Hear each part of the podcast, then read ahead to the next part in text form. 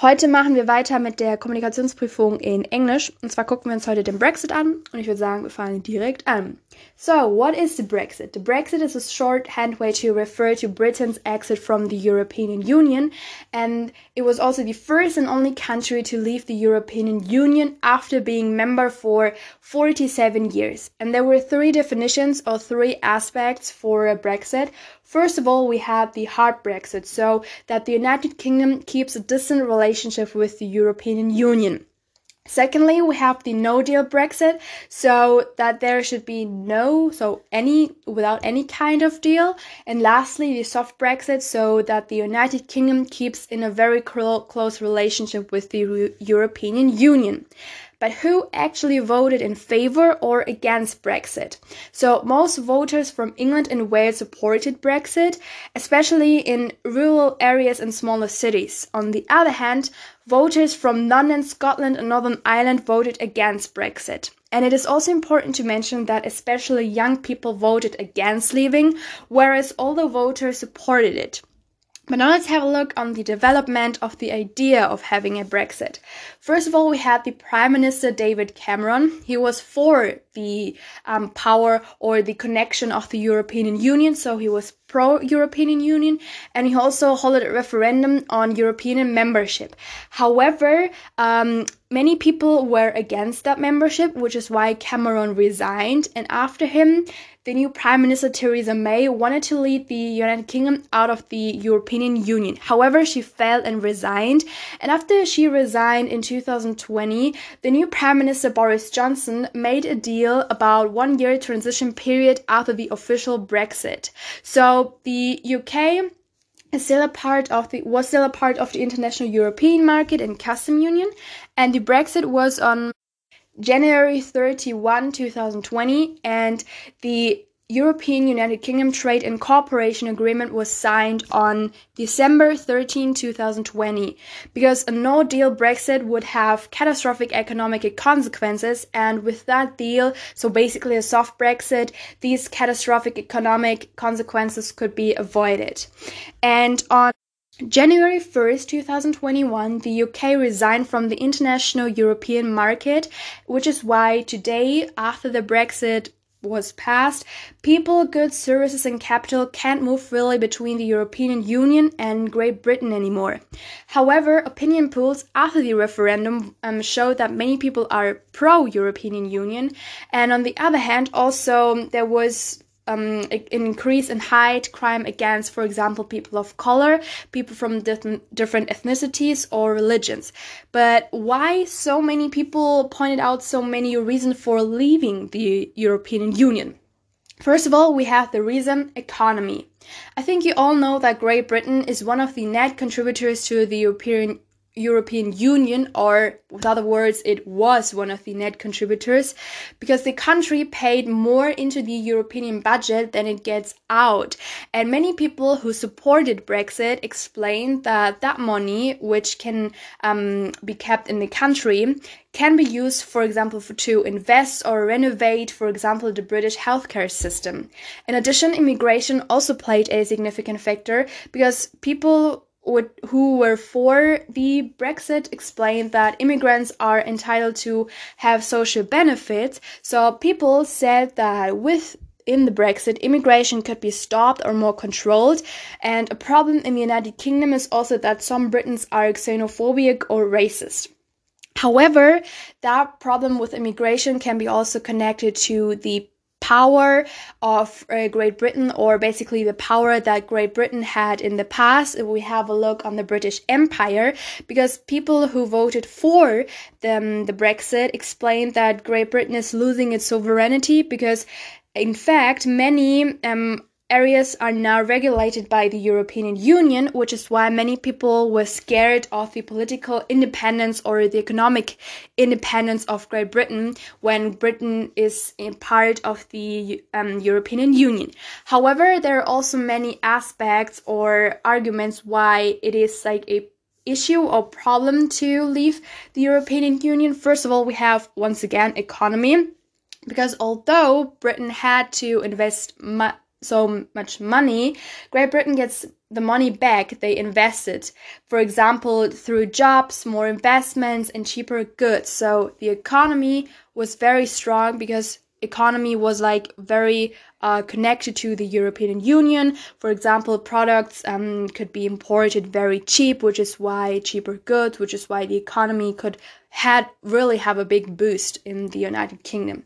In addition, with regards to immigration, the number of immigrants from the United Kingdom would not automatically decrease by leaving the European Union. For example, Switzerland is also not a part of the European or European Union. However, many people find it beneficially to uh, move to Switzerland. So this shows that the argument of leaving the um, European Union because of controlling or make controlling immigration or having more restrictions uh, with regards to immigration is not that strong. Also, the labor market plays a very important aspect for um, the connection between uh, the United Kingdom and the European Union. And this is why there were a lot of promises for Britain if Britain would stay in the um, European Union. First of all, social benefits for European citizens in the UK. Secondly, child benefit for children living abroad. Third, no euro in Great Britain. And last point, no stricter rules for London financial institutions. However, Great Britain decided to leave the European Union, and now also let's have like a short sort of history lesson so to understand the history behind the reasons for leaving the European Union. So first of all, as I already explained, we have the British Empire. The British Empire is still really represented and present in many people's mindset. And um, so that the British Empire had such a big impact on Europe and controlled so many relationships in Europe. And there is also Margaret Thatcher. She was the prime British British Prime Minister from 1979 till 1919 for the Tory party. That was a very conservative party and that conservative party um, had the aim to fight for the neoliberal reforms so to make great britain very strong and also um, very successful. So basically the um, vision and standards of the british empire should be high again. And thatcher was also eurosceptic and she always wanted a more independent england for example for more economical benefits but also in general to um, illustrate that England was and is very strong and independent because she believed that Great Britain was still the global superpower it once was. After that, Tony Blair was prime minister under the party New Labour and he promised social democracy. However, after the financial crash in 2008, people lost their faith in the Labour Party. And in general, it is also important to mention that many people were really frustrated by the government over mm, like nationalists and um, the right wing groups like the UKIP party began winning supporters. So I think it is very obvious that because of many scandals and problems in the past, many people just were frustrated, frustrated, and they basically lost um, like hope or in general also faith in like parties, which is why they maybe thought that Great Britain being alone is better than being a part of the European Union for 47 years.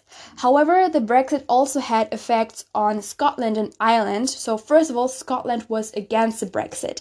And there is also the referendum, which is called Skexit, so Scotland leaving the United Kingdom, but Boris Johnson refuses to grant the legal permission. So, um, he and his decision will probably make it even more uh, likely that Scots want to leave the United Kingdom.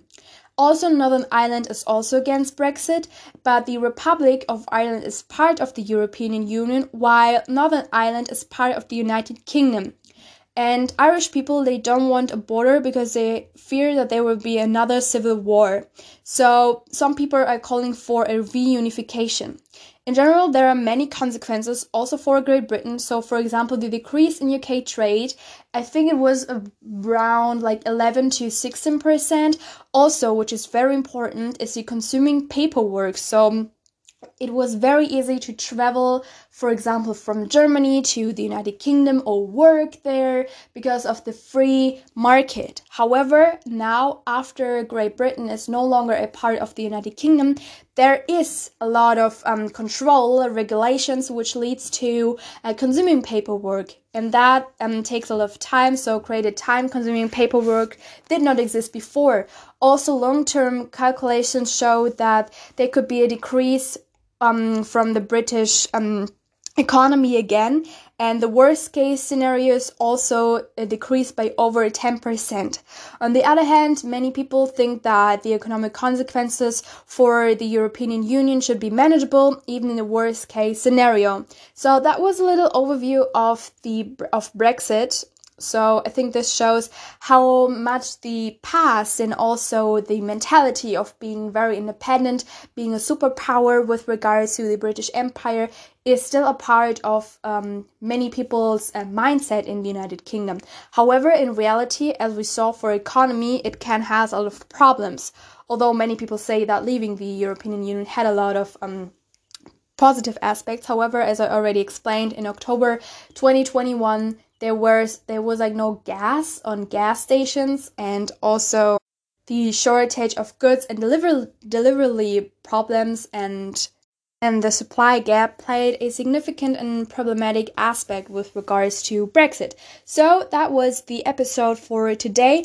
I think tomorrow we'll have a look on gun control and racism in the United States of America, and after that, we'll have a look on globalization, America, and of course, other topics. So stay tuned, and I will hear you tomorrow. Have a good day. Bye.